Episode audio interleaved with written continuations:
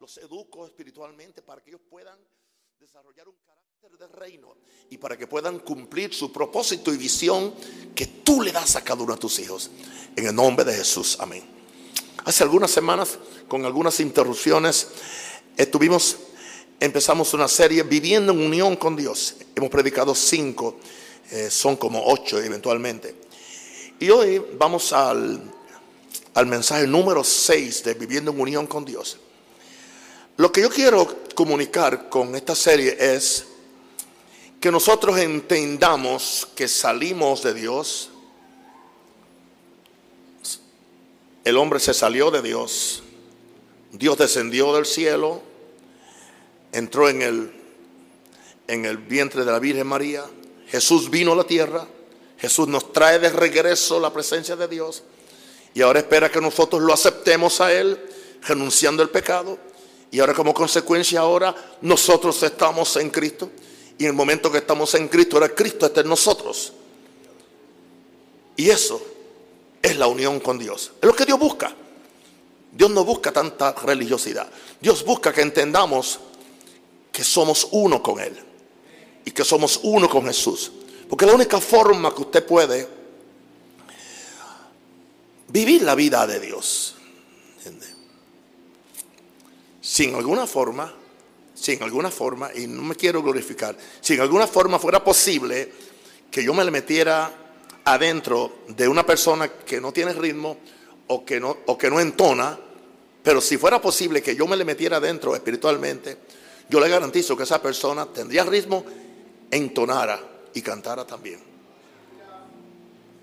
En la misma forma que lo que hace Dios, se mete en el pecador, que lo recibe que es lavado por la sangre. Y como consecuencia, ese pecador se convierte en un santo, se convierte en un justo, que puede hacer la voluntad de Dios. Ese es un aspecto del cristianismo que no se ha enseñado. Porque todo lo que nos enseñan es qué hacer y qué no hacer.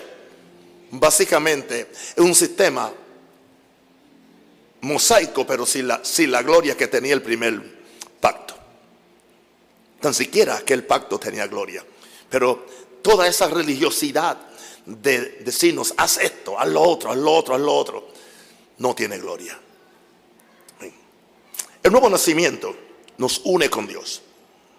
Dice Efesios 2.1, y Él os dio vida a vosotros cuando estabais muertos en vuestros delitos y pecados. Esa es la condición. Esa es la biografía de todo ser humano que nace en este mundo hasta que recibe a Jesús como Señor y Salvador. Originalmente Adán nació de Dios. El día que Dios sopló su espíritu en él. Ah, primero fue un, vaso de, de barro, pero Dios sopló su espíritu y se convirtió en un alma viviente con el espíritu de Dios. Satanás, el enemigo de Dios, lleno de envidia, porque había, había una criatura que tenía la vida de Dios que él nunca tuvo. Los ángeles tienen espíritu, pero no tienen la vida de Dios. La vida de Dios se limita a los a Dios, Padre, y Espíritu Santo, y a los hombres, ni los animales, ni los ángeles.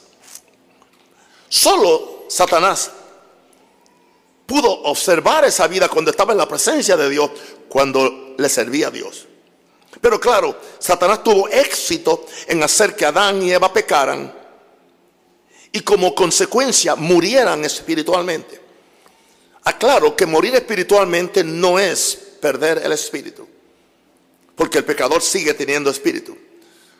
Morir espiritualmente es separación espiritual de Dios. Lo que indica que los pecadores han participado de la naturaleza de Satanás. Eso los hace sus hijos.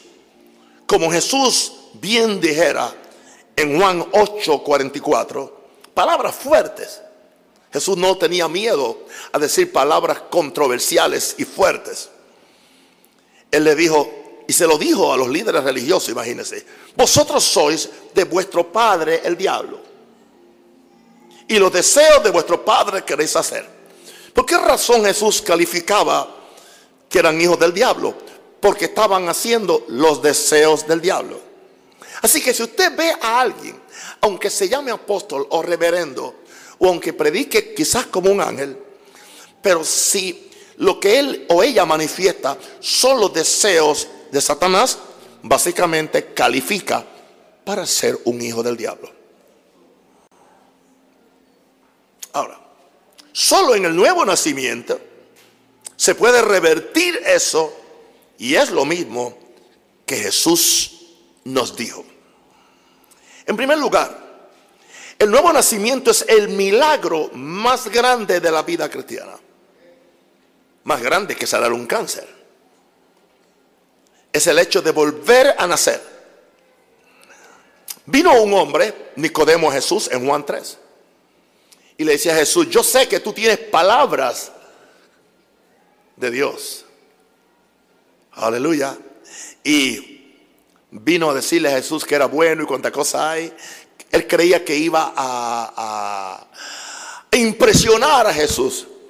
Jesús le respondió en el verso 3, de cierto, de cierto te digo que el que no naciere de nuevo no puede ver el reino de Dios.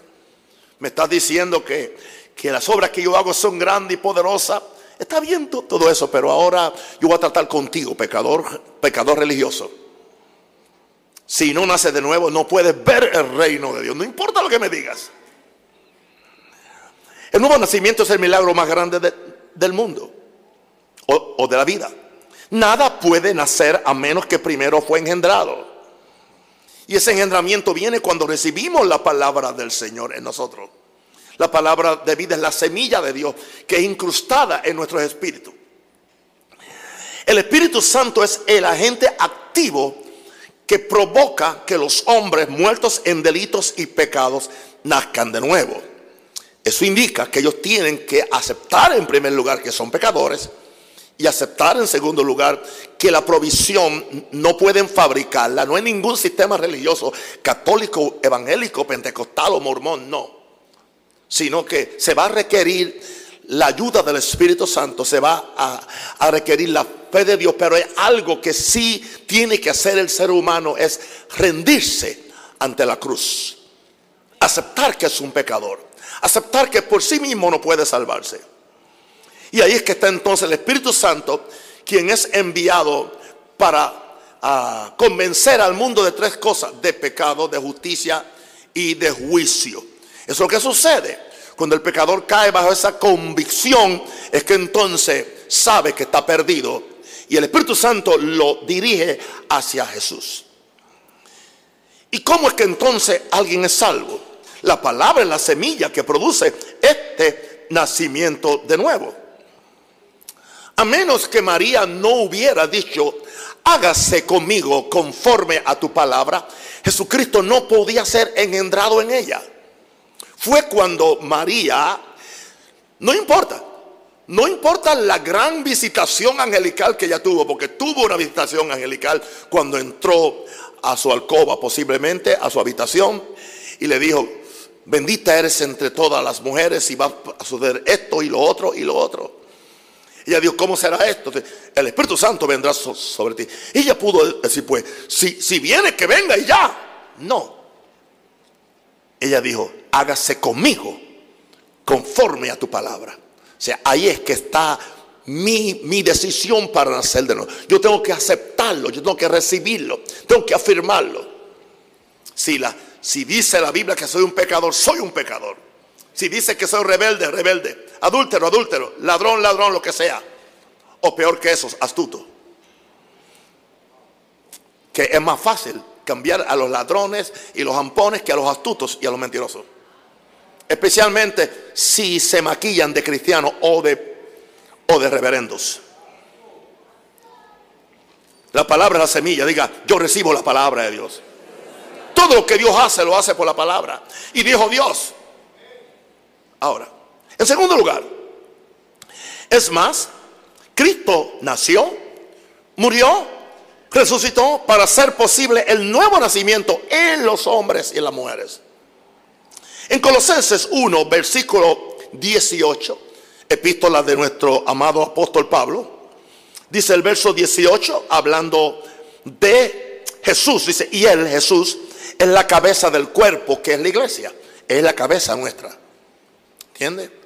Respetamos las autoridades, respetamos que hay apóstoles que presiden, respetamos que hay cardenales que presiden, respetamos que hay un papa que, que preside. Pero por encima de todos ellos, la cabeza es Jesús, tanto en los cielos como en la tierra. Yo posiblemente soy cabeza de la iglesia visible aquí. Pero yo no soy cabeza del verdadero cuerpo espiritual de Jesús. Yo no puedo tomar ese lugar. Me queda muy grande a mí. Wow. Dice Colosenses 1.8. Y Él, Jesús, es la cabeza del cuerpo, que es la iglesia. Y dice que Jesús es el principio, el primogénito. Permítame cambiar esa palabra y decirle el primer nacido de entre los muertos. Para que entiendan mejor para que en todo tenga la preeminencia. Indicando esto que se requería que Jesús se levantara de los muertos y con ese poder de resurrección él pudiera venir donde hombres y mujeres muertos en delitos y pecados, soplar sobre ellos y entonces qué hacerlo, resucitarlo a lo que se llama el nuevo nacimiento. Al primer cuerpo de barro Dios Padre le podía soplar su espíritu y fue lo que hizo. Y formó Dios al hombre con sus manos y sopló sobre él y el hombre se hizo un alma viviente.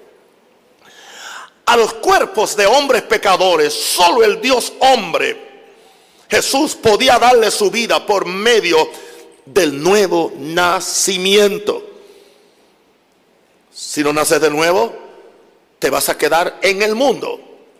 Te, vas a quedar con una naturaleza espiritual muerto en delitos y pecados, aunque crees que está muy vivo.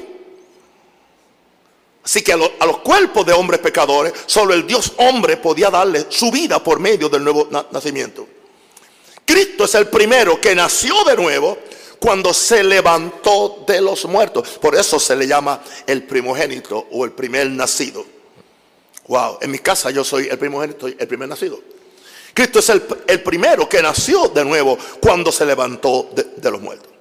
Tercer lugar, si el hombre estaba muerto en delitos y pecados, y esto es literal, entonces cuando el hombre resucita de la muerte espiritual, se tiene que producir por fuerza un nuevo nacimiento. Aleluya. Así que tú naces dos veces. Naces, naces del agua y después naces del espíritu. Se ha usado ese asunto de, nacer del agua para decir que Jesús estaba refiriendo al bautismo. No, Jesús estaba hablando con un líder judío, un maestro, y le dice, si no naces del agua y del espíritu, ¿cuándo que tú naces? Tú naces, tú naces del agua cuando se rompe la placenta y el agua sale. Ahí tú naciste. Tú naces del espíritu cuando tú eres salvo ahora, cuando el espíritu de Dios sopla sobre ti. El bautismo no, no salva a nadie, básicamente.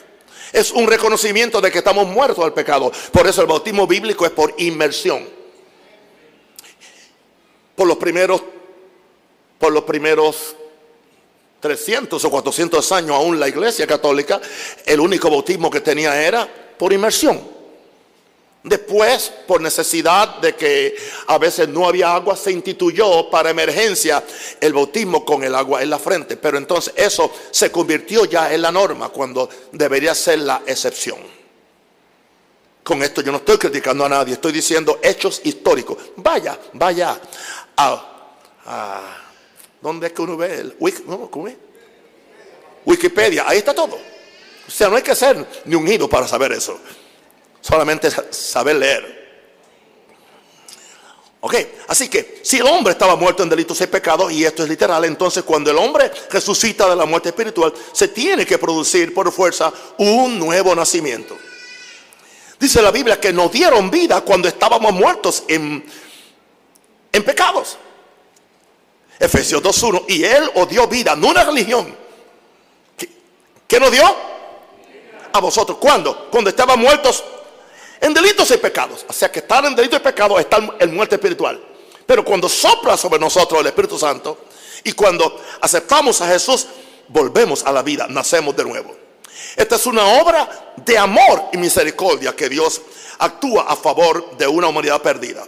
Efesios 2, 4 al 5. Pero Dios, que rico en misericordia, por su gran amor, diga gran amor, que nos amó, aún estando nosotros muertos en pecados. ¿Qué dice? ¿Están leyendo conmigo? ¿Nos dio qué? ¿Con quién? Por gracia sois salvos.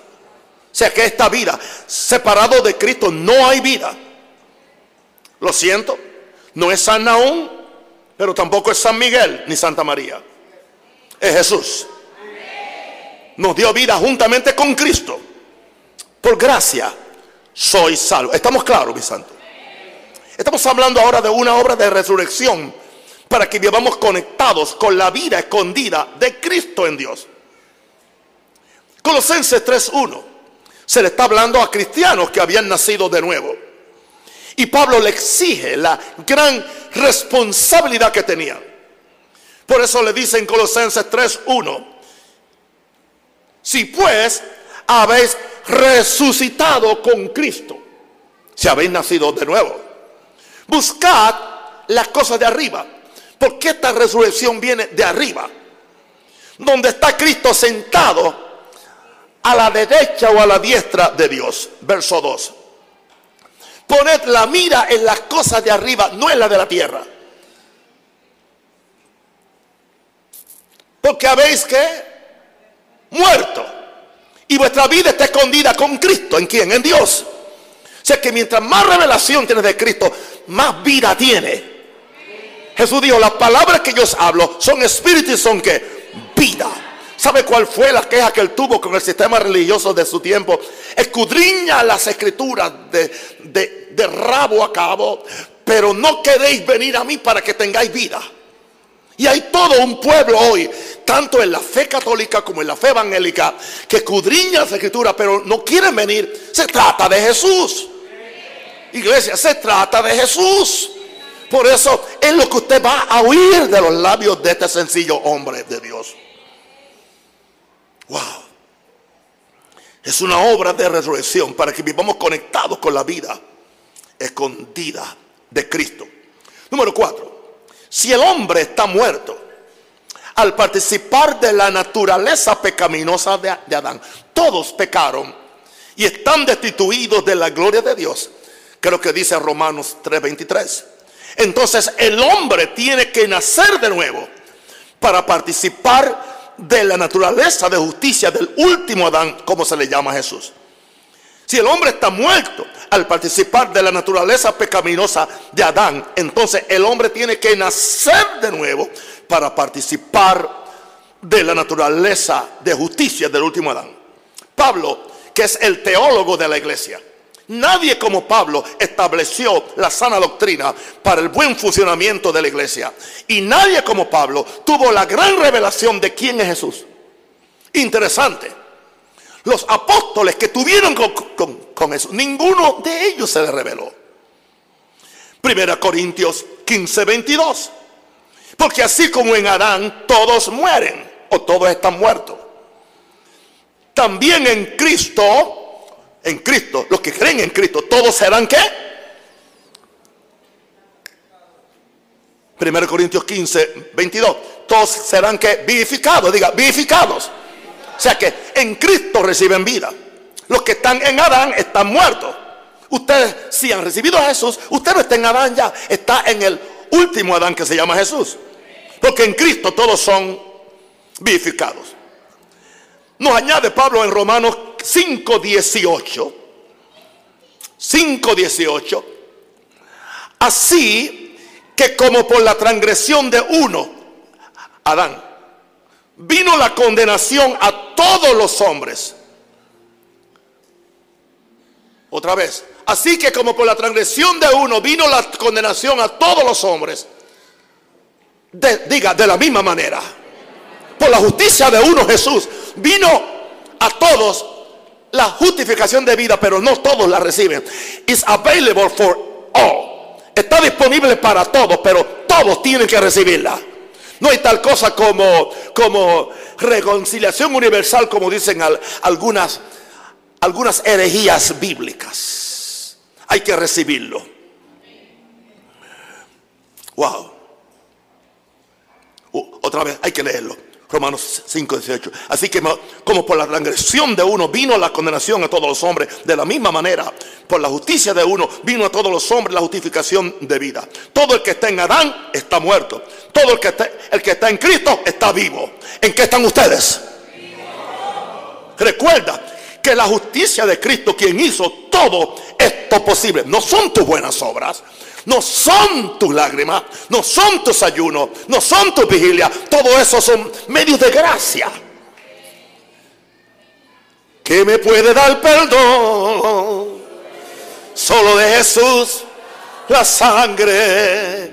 Precioso es el raudal que limpia todo mal. No hay otro manantial solo de Jesús. Diga, solo de Jesús. La sangre.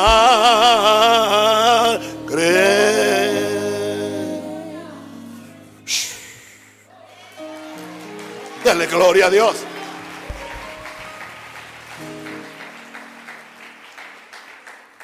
Número 5. De la única forma que podemos ser participantes de la naturaleza divina es por un nuevo nacimiento donde el Cristo nace dentro de nosotros.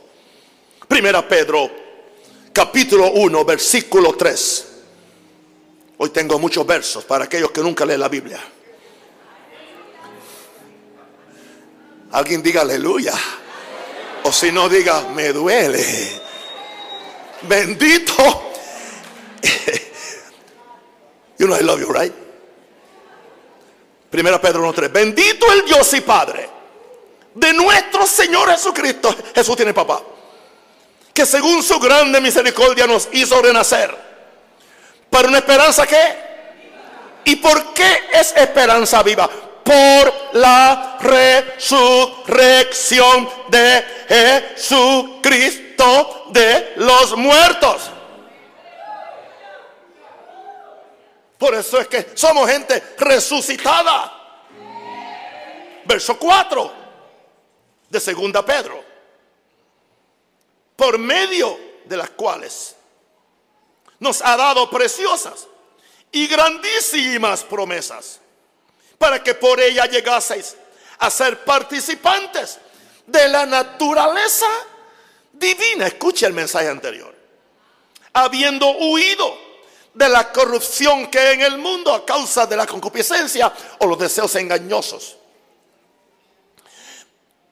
¿Has pensado en lo glorioso de ser participante de la naturaleza de Dios? ¿Sabe cómo yo le digo a Dios por la mañana? Tú y yo somos compatibles. No es que yo soy Dios, pero tú eres un espíritu y yo también. Así que ahí nos encontramos tú y yo. Yo no tengo que sentir a Dios. El 99% de las veces que oro nunca lo siento. Pero sí lo oigo. Lo percibo. Sé exactamente cuando me da direcciones. ¿Por qué? Porque Él y yo estamos unidos. No me mire así. Porque dijo el apóstol Pablo, el que se une a Jesús es un espíritu con él. Una pregunta, ¿es Jesús un espíritu con el Padre? Contésteme, sí o no. Pues entonces, si Jesús, o sea, si yo soy un espíritu con Jesús y Jesús es un espíritu con el Padre, complete el triángulo. Entonces yo soy un espíritu con, con el Padre. Es una ecuación. Yo le llamo el triángulo divino. Y ahí estás tú. Y ahí estoy yo. Aleluya. Esto no puede ser figurativo, porque dice la Biblia, Cristo en dentro de vosotros, la esperanza y gloria, Él está dentro de ti. Por lo tanto, permitamos que sea ahora Cristo quien vive la vida de Dios en nosotros yo no puedo vivir la vida de Dios por mí mismo. Es Cristo en mí quien es mi completación. es mi plenitud. Él es quien vive a mí, en mí. Yo no puedo en mí. Por mí mismo yo no puedo. No estoy capacitado para hacerlo. Por eso tú no tienes que, tú no tienes que darte golpes para que te salga sangre en Semana Santa. ¿Entiendes? No, es que hay que orar de rodillas para que también tenga las piernas como un camello, como el apóstol Santiago. Ese fue el problema del apóstol Santiago, que era un legalista. Era legalista. Él nunca tuvo la revelación de la salvación por fe, aunque era salvo. En la religión, mientras más feo, más santo. Mientras más apesta, más unido estás. Nada de eso. Nada de eso.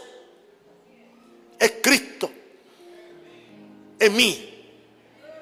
Es Jesus plus nothing. Es Cristo más nada. Él es el autor y el consumador. Alguien dice, ah, entonces voy a coger ventaja. Te equivocas.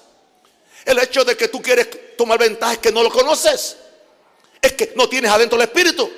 Si estuviera verdaderamente a mí, lo que a mí me ala para arriba es lo que ya está dentro de mí. Yo soy alado.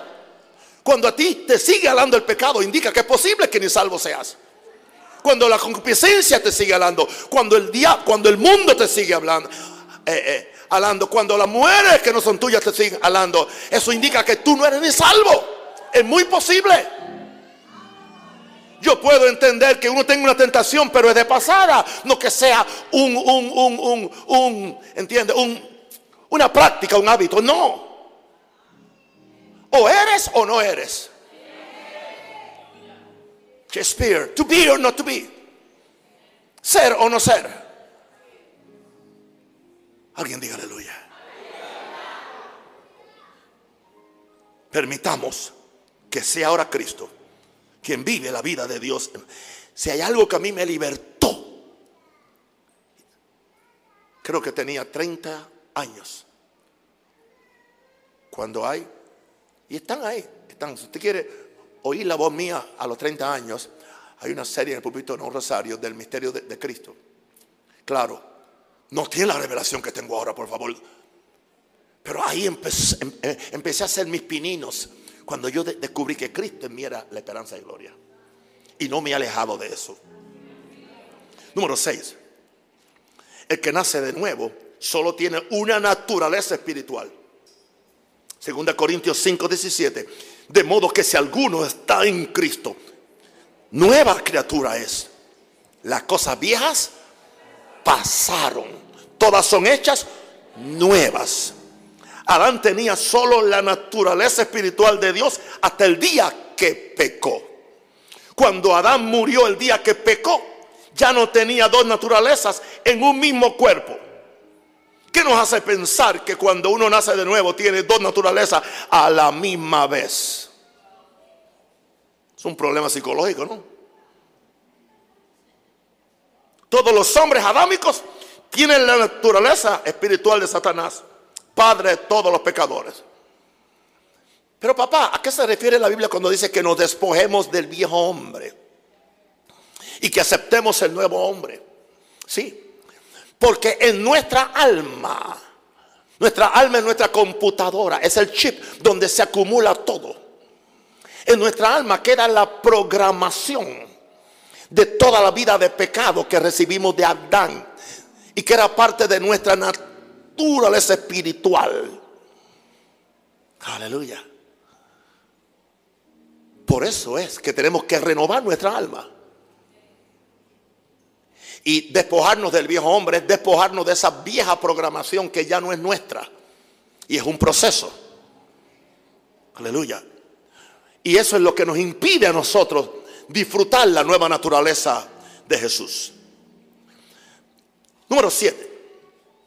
El nuevo nacimiento es un engendramiento espiritual de Dios, el Padre de los Espíritus.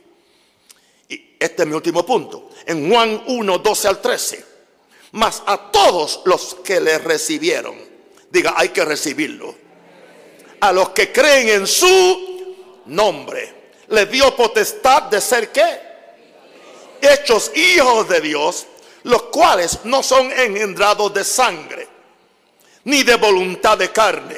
No, un rosario en mi naturaleza humana fui engendrado de sangre, de voluntad de carne, ni de voluntad de varón, sino de voluntad de Dios. Al creer en Jesús, el Padre nos engendra en el Espíritu.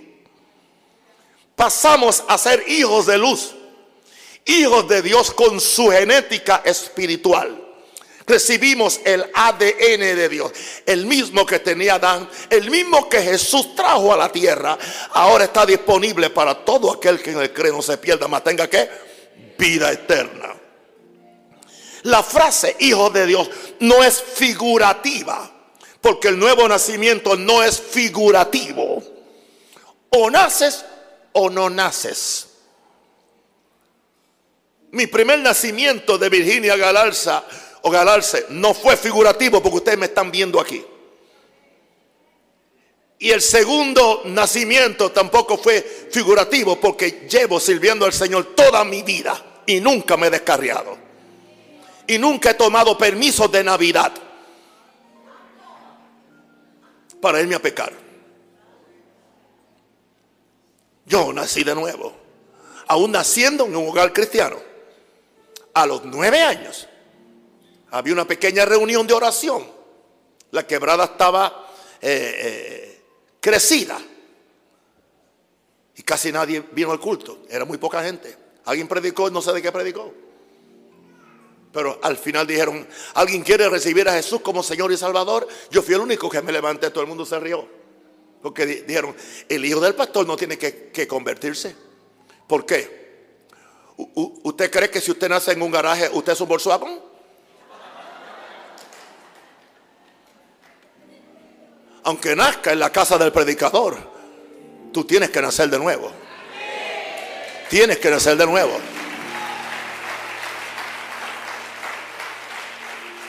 La frase de Dios no es figurativa.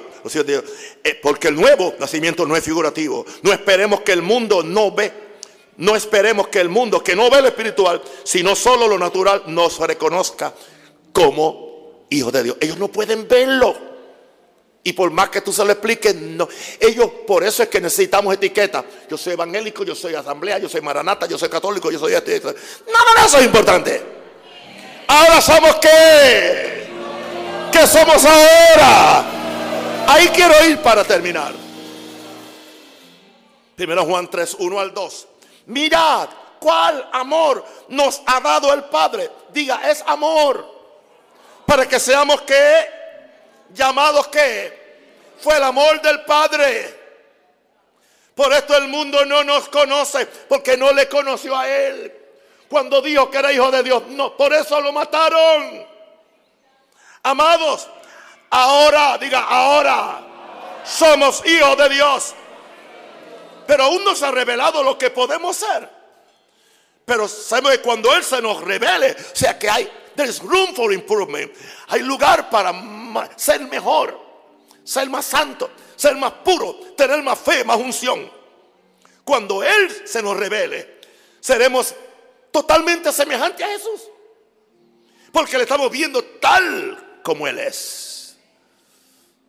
De gloria en gloria, me cambia a mí, me cambia a mí, me cambia a mí.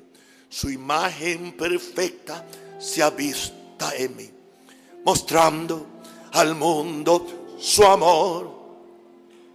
Me cambia, me cambia de lo terrenal a lo celestial, su imagen perfecta se avista en mí, mostrando al mundo su amor. Si tú estás en este lugar o si me estás oyendo por las redes sociales, Facebook o YouTube, y tú no tienes frutos de cristiano, posiblemente tu problema es que no has nacido del Espíritu. Y no importa cuánto te han limpiado por fuera, no importa que, hermanita, no importa que no te afeita las axilas y no te saca las cejas y no te afeita las piernas, pero si sigue con ese espíritu de fornicación encima, Eso indica que tú no eres salva. Te dijeron que la salvación era lo que sucede afuera. No, es lo que sucede adentro.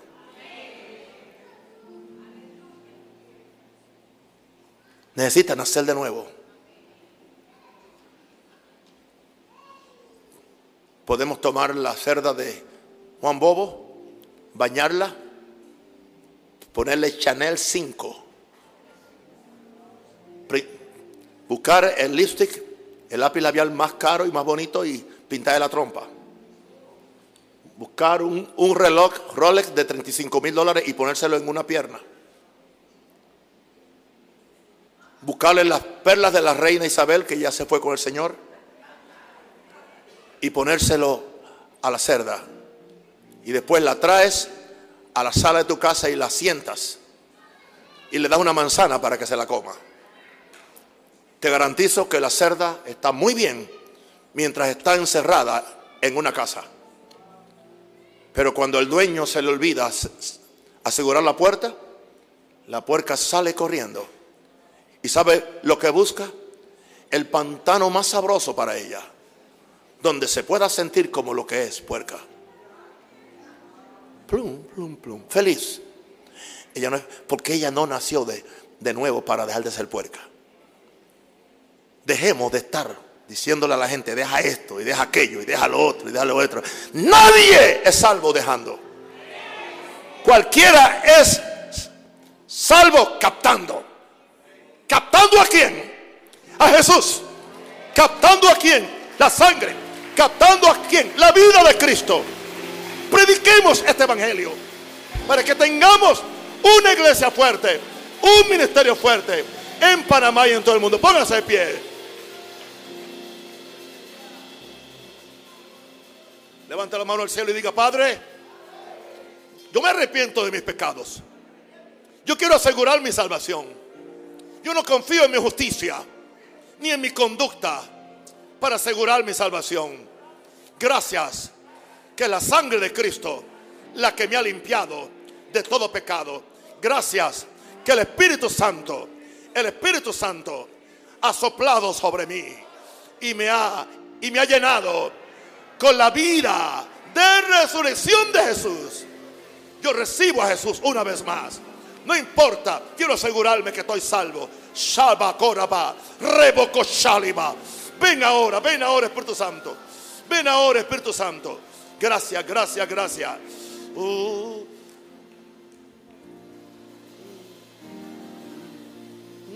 Soy una nueva criatura. Soy una nueva creación. Soy una nueva criatura. He nacido otra vez.